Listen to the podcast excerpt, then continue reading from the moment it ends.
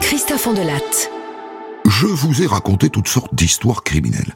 Mais des comme ça, jamais. Voici l'enquête sur la disparition en novembre 2007 dans les Vosges d'un certain Robert Pichon. Vous allez voir, cette histoire va vous faire tomber de votre chaise au début, au milieu et à la fin. Alors accrochez-vous. J'ai écrit cette histoire avec Okis, réalisation Céline Lebras. Europe 1. Christophe Andelatte.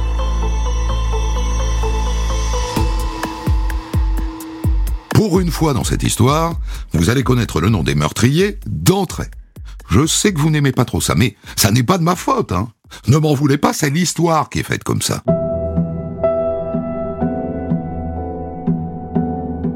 La scène se déroule le 13 novembre 2007 à l'accueil de la gendarmerie de Sénone, une petite ville en plein cœur du massif des Vosges.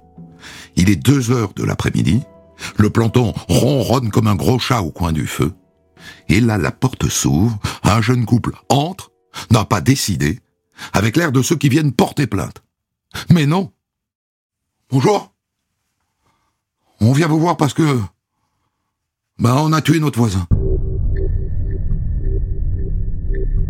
Celle-là, le planton, on ne la lui avait jamais faite. Vous avez tué votre voisin? Ben oui. Voilà, on, peut tout vous raconter. Bon, bon. Ah, Écoutez très bien. euh, ve- Veuillez me suivre, s'il vous plaît.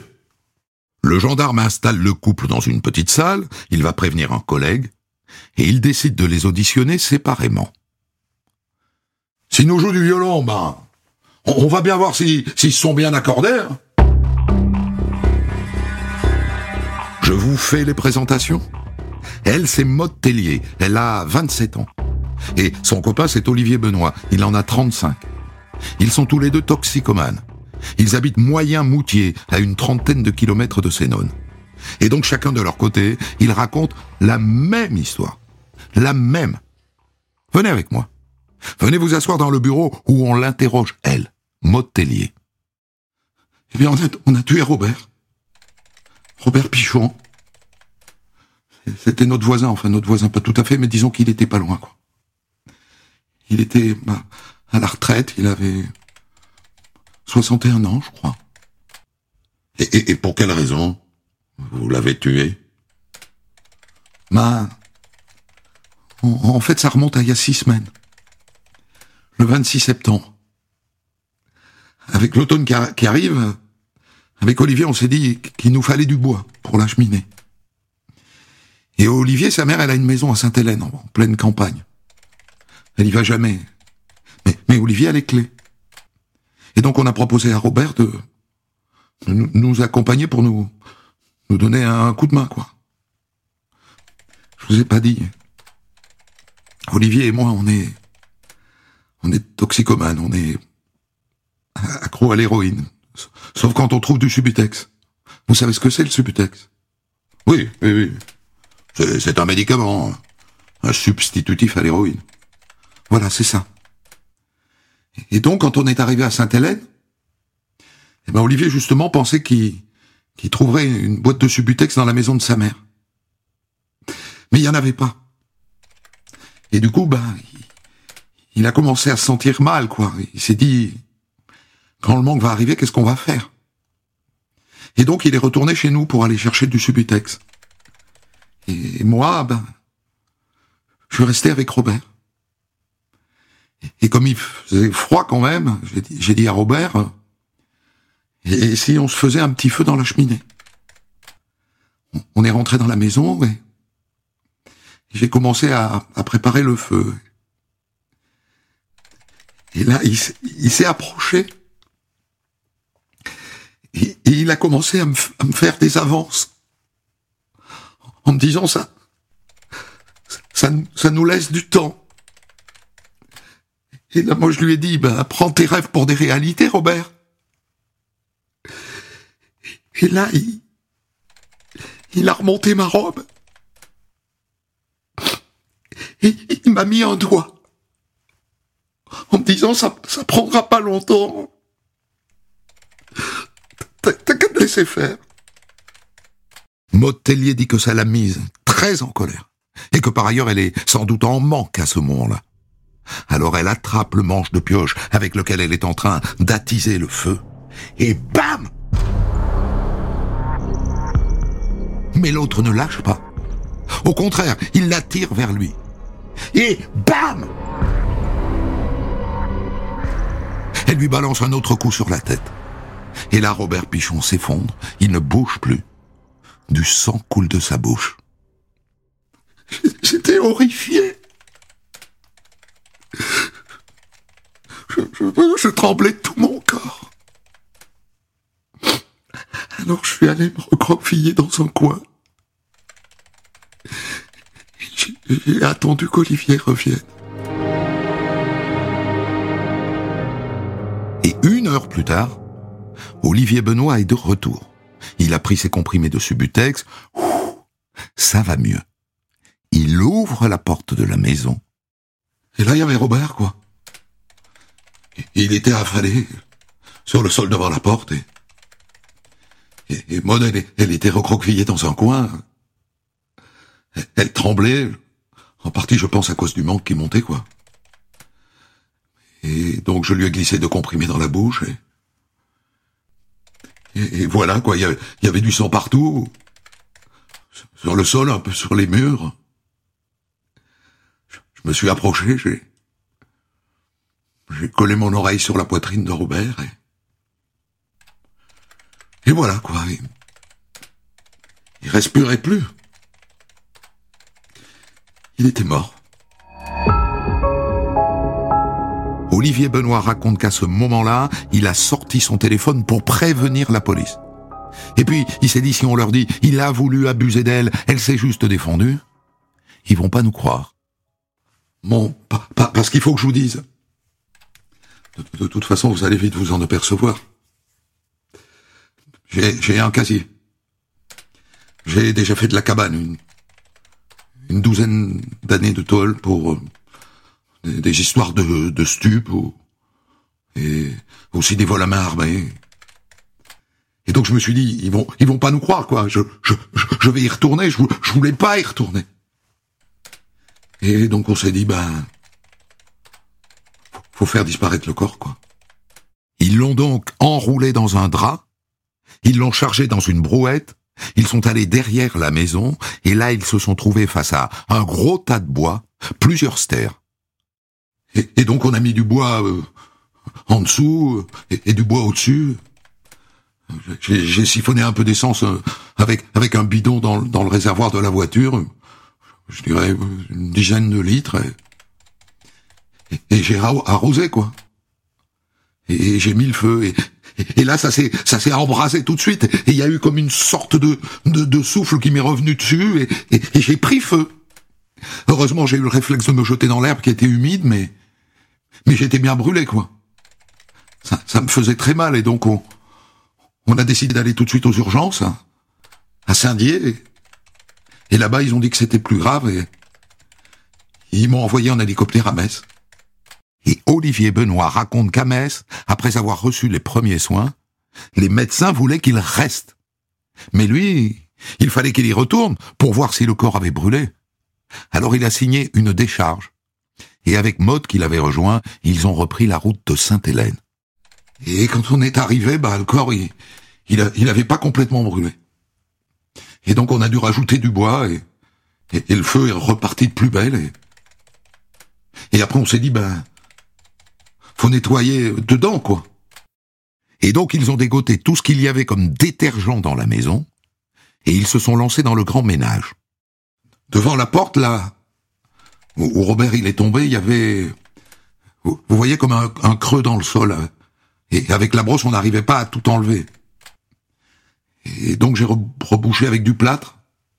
Et j'ai bien lissé pour que ça se voit pas. Et, et voilà quoi.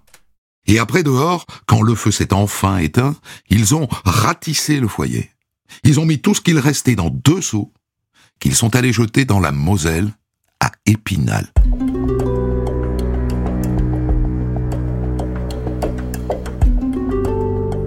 Mais la suite est très intéressante aussi, très. Ils se disent, Bah maintenant, Robert, il faut le, faire disparaître officiellement. Et si possible, loin d'ici, loin de nous. Et ça tombe bien, Robert devait partir en vacances à Cannes, où il a un petit pied-à-terre. Et là, notre duo se transforme en génie du crime parfait. Ils ont dû regarder Fait entrer l'accusé, ces deux-là, ou alors les experts de TF1. Olivier laisse son téléphone à mode. Il glisse le téléphone de Robert dans sa poche et il file à Cannes. Comme ça, si on analyse la téléphonie de Robert, il sera parti à Cannes. Mais il fait mieux que ça, Olivier. Il prend aussi la carte de crédit de Robert, dont il a le code, puisqu'une fois, il a fait des courses pour lui. Et arrivé à Cannes, il fait des petits retraits de ci, de là. Et puis cerise sur le gâteau, avec le téléphone de Robert, il s'envoie un SMS à lui-même. Salut Olivier, je suis bien arrivé, vive les vacances. Et pendant ce temps-là, dans les Vosges, Mode va chez Robert, en mode je m'occupe d'arroser les plantes et, de nourrir le chien, Saint-Bernard, pendant qu'il est en vacances. Et les gens lui demandent, il est où Robert? Et elle répond, oh ben, il est, il est au soleil, hein, le vénard. Un vrai travail de pro. Et tout ça, ils sont en train de le raconter aux gendarmes en détail. Et c'est pas fini. Nos génies du crime parfait n'ont pas encore tout raconté. Un mois et demi plus tard, ils se disent, à un moment, il faut bien qu'il disparaisse officiellement, le Robert. Il faut que quelqu'un s'inquiète. Et donc, début novembre 2007, ils envoient un SMS sur son portable. C'est l'olive. Si tu t'occupes pas de tes papiers, tu vas être dans la merde. Désormais, tu te démerdes. On veut plus avoir affaire à toi. Tu t'es bien foutu de notre gueule. On veut plus de problèmes avec les keufs. Et à partir de ce moment-là, ils ne vont plus nourrir le chien de Robert Pichon, qui se met à hurler à la mort des journées entières. Du coup, les voisins s'inquiètent, et l'un d'eux va voir les gendarmes. Et les gendarmes, on leur dit, bah, si vous voulez des nouvelles de Robert, demandez à son copain Olivier Benoît, il le connaît, il doit avoir son numéro. Et donc les gendarmes contactent Olivier Benoît assez banalement, hein, sans aucune arrière-pensée. Sauf qu'Olivier et sa copine Maud se disent, ouh là là, ça sent mauvais. Et c'est pour ça qu'aujourd'hui, sept semaines après, ils ont décidé de tout déballer aux gendarmes.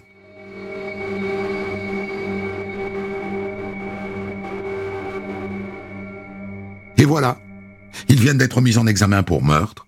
Ils sont placés en détention provisoire. Et là, vous vous dites, bah, ça y est, on, sait tout. Ils ont avoué, allons directement au procès.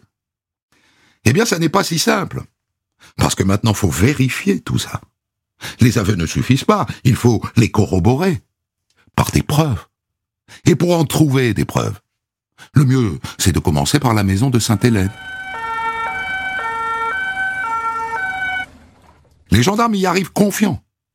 Ils vont vite déchanter. Ils commencent bien sûr par la pièce où, Pichon est censé être mort. Ils scrutent le sol. Tu vois quelque chose, toi? Bah non. Non, rien. Et là, ils dégainent la potion magique, le Blue Star, ce produit qui révèle la moindre tache de sang, même infinitésimale. Rien.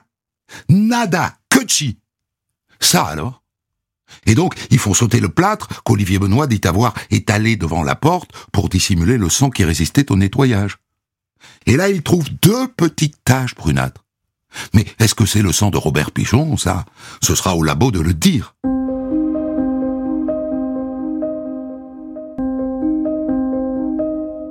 Et après, les gendarmes passent à l'arrière, près du tas de bois. Mais ça s'est passé il y a un mois et demi, hein. Donc l'herbe a repoussé. Il leur faut un bon moment pour retrouver l'endroit. Et quand ils le localisent, ils tamisent la terre, méticuleusement. Tu trouves quelque chose? Bah non. Rien. Rien. Pas une dent, pas de morceau d'os, pas de morceau de chair, rien. Et pas non plus de traces d'essence qu'ils disent avoir utilisées, et pas non plus d'ailleurs d'insectes nécrophages, ces petites bêtes qui en général viennent se nourrir des derniers restes d'un cadavre. Dans les cendres, les gendarmes ne trouvent que les lunettes de Robert et un tout petit morceau du bracelet de sa montre. Conclusion des gendarmes, On n'est même pas sûr qu'un corps a brûlé ici, hein.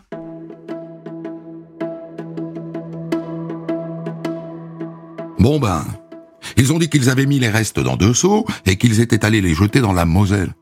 Il n'y a plus qu'à aller à Épinal.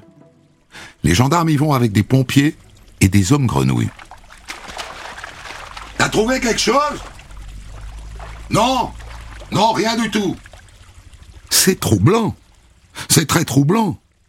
D'autant que les gendarmes viennent de recevoir les résultats des analyses des taches brunâtres retrouvées sous le plâtre. C'est du sang mais tellement dégradé par les détergents qu'on ne peut pas dire que c'est celui de Robert Pichon. Est-ce que ce crime a seulement eu lieu? En vérité, à ce stade, il n'y a qu'une seule chose qui soit certaine. Robert Pichon a bien disparu. Depuis début novembre, personne ne l'a vu. Son compte bancaire a cessé de bouger, son téléphone n'a émis aucun appel mais c'est le seul élément qui colle avec les aveux des deux oiseaux. Mais son absence ne prouve pas qu'il a brûlé comme un hérétique. Mais au moins un élément vient coller avec la déposition du couple. L'hôpital de Saint-Dié confirme que le 26 septembre, un certain Olivier Benoît s'est présenté avec de graves brûlures. Ah oui, hein, il était sérieusement euh, touché au bras et au visage. Et, donc on l'a envoyé à Metz par hélico. Sur ce point-là, c'est sûr, ils n'ont pas menti. Mais on ne peut toujours pas être certain qu'ils n'ont pas inventé tout le reste. Mais le doute ne subsiste pas longtemps. Les gendarmes perquisitionnent le logement d'Olivier Benoît et de Maud Tellier. T'as trouvé quelque chose? Ouais. Regarde ça un jogging avec une tache de sang. Et je vous le dis tout de suite, le labo confirmera que c'est le sang de Robert Pichon. Ça ne prouve pas le meurtre, mais ça n'est pas rien non plus.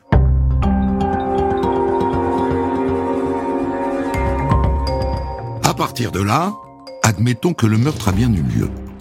Mais il reste un truc à vérifier. C'est cette histoire de légitime défense.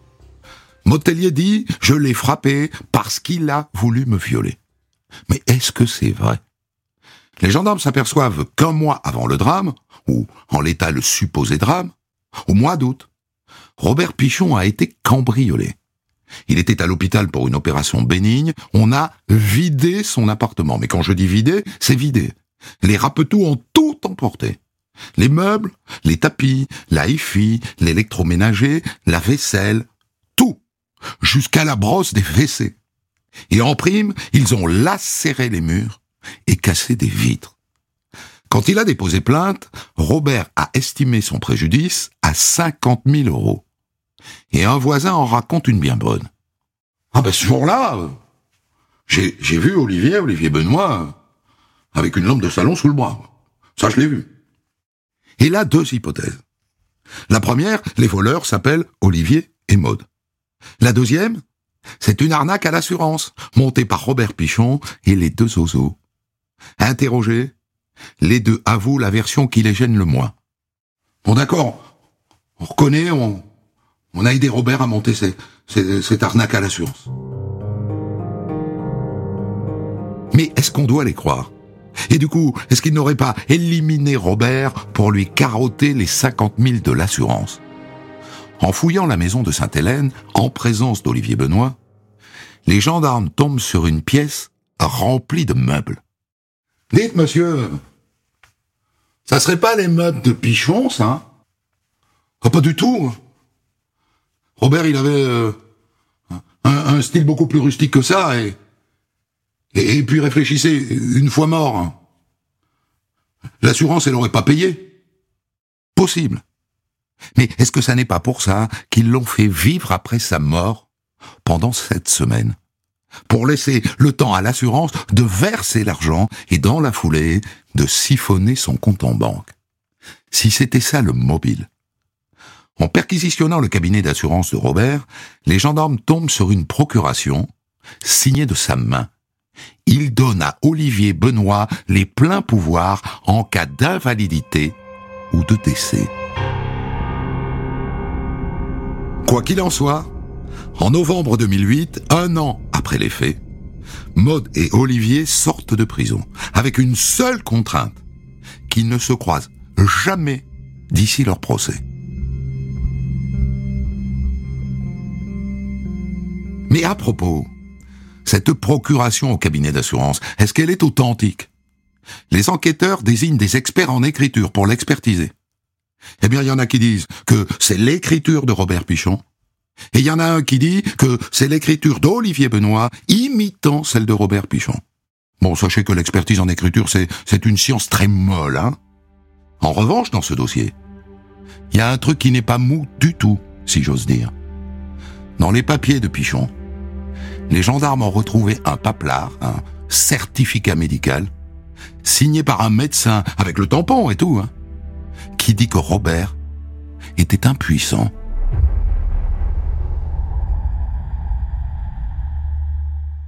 Est-ce qu'un type impuissant a des pulsions de fiole?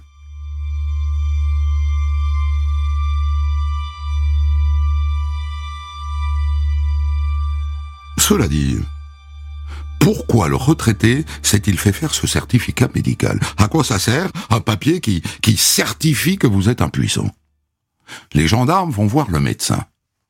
Ah ben c'est Monsieur Pichon qui a insisté pour l'avoir, hein, ce papier. Et comme c'était vrai, ben je l'ai fait quoi, pour, pour lui faire plaisir. Et pourquoi voulait-il ce papier?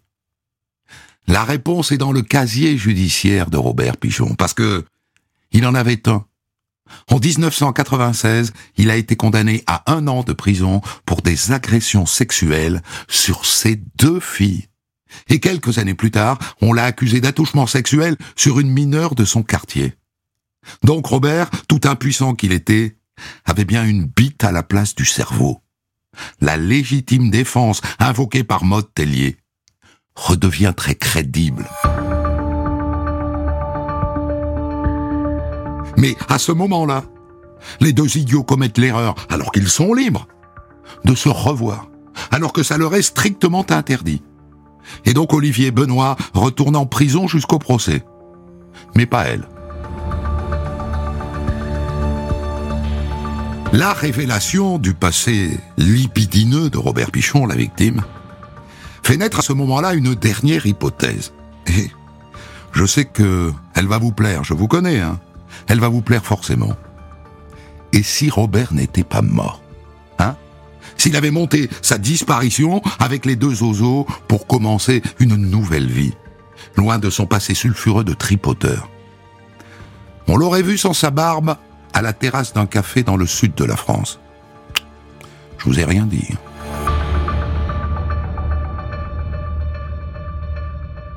Mais tout ça, ça n'est pas du tout la version que retient le juge d'instruction. Du tout. Il décide de renvoyer Motellier et Olivier Benoît devant la cour d'assises pour assassinat. Il ne croit pas du tout à leur histoire d'accident. Il pense que ce jour-là, ils avaient prévu de le tuer pour récupérer l'argent de l'assurance. Ils encourent donc la perpétuité.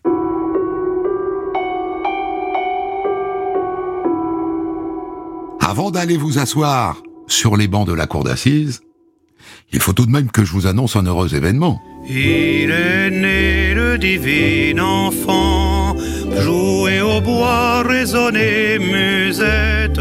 Vous vous souvenez que Libre, Maud et Olivier avaient enfreint l'interdiction de se rencontrer. Eh bien, en se rencontrant, ils n'ont pas perdu leur temps. Un petit garçon, qu'ils ont prénommé Zeus, est né en prison.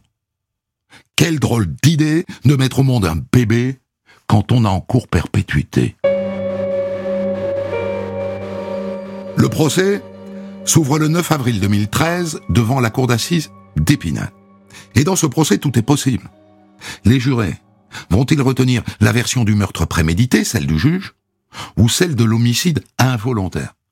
Vont-ils les condamner à vie, ou pourquoi pas les acquitter? En tout cas dans la salle, dans le public, je peux vous dire qu'il y en a qui sont fascinés par ce couple. Ce couple qui est resté soudé jusqu'au bout et qui a commis le crime parfait.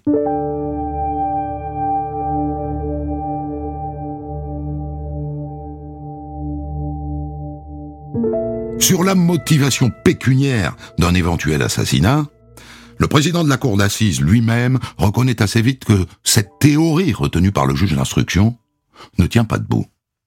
Mais enfin, cet argent pour le toucher, il fallait que M. Pichon aille, lui-même le percevoir auprès de la compagnie d'assurance. Et est mort. Une fois mort, ce sont ses enfants qui héritaient. Et absolument pas les accusés. Enfin, tout ça ne tient pas debout. Pas faux. Même si le deuxième jour, un témoin, une certaine Nadine, plus ou moins amie avec Olivier Benoît, vient raconter. Olivier, il m'a fait des confidences. Et il m'a dit qu'il avait tué Pichon pour des motifs financiers, quoi. Depuis quand le connaissiez-vous, Olivier Benoît? Ben Depuis là, le, mois de mai ou, juin 2007, quoi, quelques mois avant, quoi. Mais enfin, c'est pas possible il était en prison à ce moment-là. L'avocat d'Olivier Benoît vient de marquer un point. Ah, les témoins.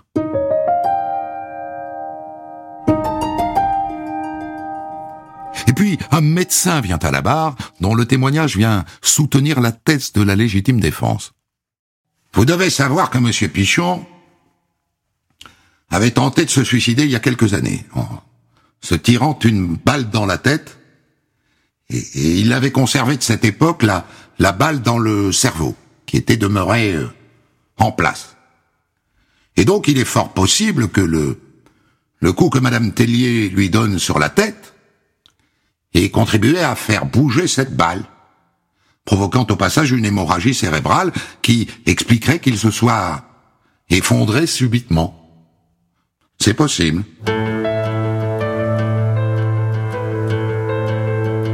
Et voici venu l'heure du verdict dans ce dossier. Et ce verdict, il relève en vérité d'un tribunal correctionnel. Parce que les jurés n'ont pas du tout retenu la thèse du meurtre prémédité, et même pas celle de l'homicide involontaire. Motellier est condamné pour violence volontaire ayant entraîné la mort sans intention de la donner. Et elle prend huit ans. Et comme elle a déjà purgé la moitié de sa peine, elle sort trois mois plus tard. Et Olivier Benoît, que le juge d'instruction soupçonnait d'être l'assassin, il s'en sort encore mieux. Il n'est condamné que pour escroquerie. Trois ans de prison. Dans cette affaire, le juge d'instruction s'est complètement planté. Sans conséquence pour lui, rassurez-vous, il n'est même pas sûr qu'il soit au courant. Hein Les juges d'instruction ne sont pas automatiquement informés du verdict des affaires qu'ils ont eu à instruire. Ça paraît fou, mais c'est comme ça.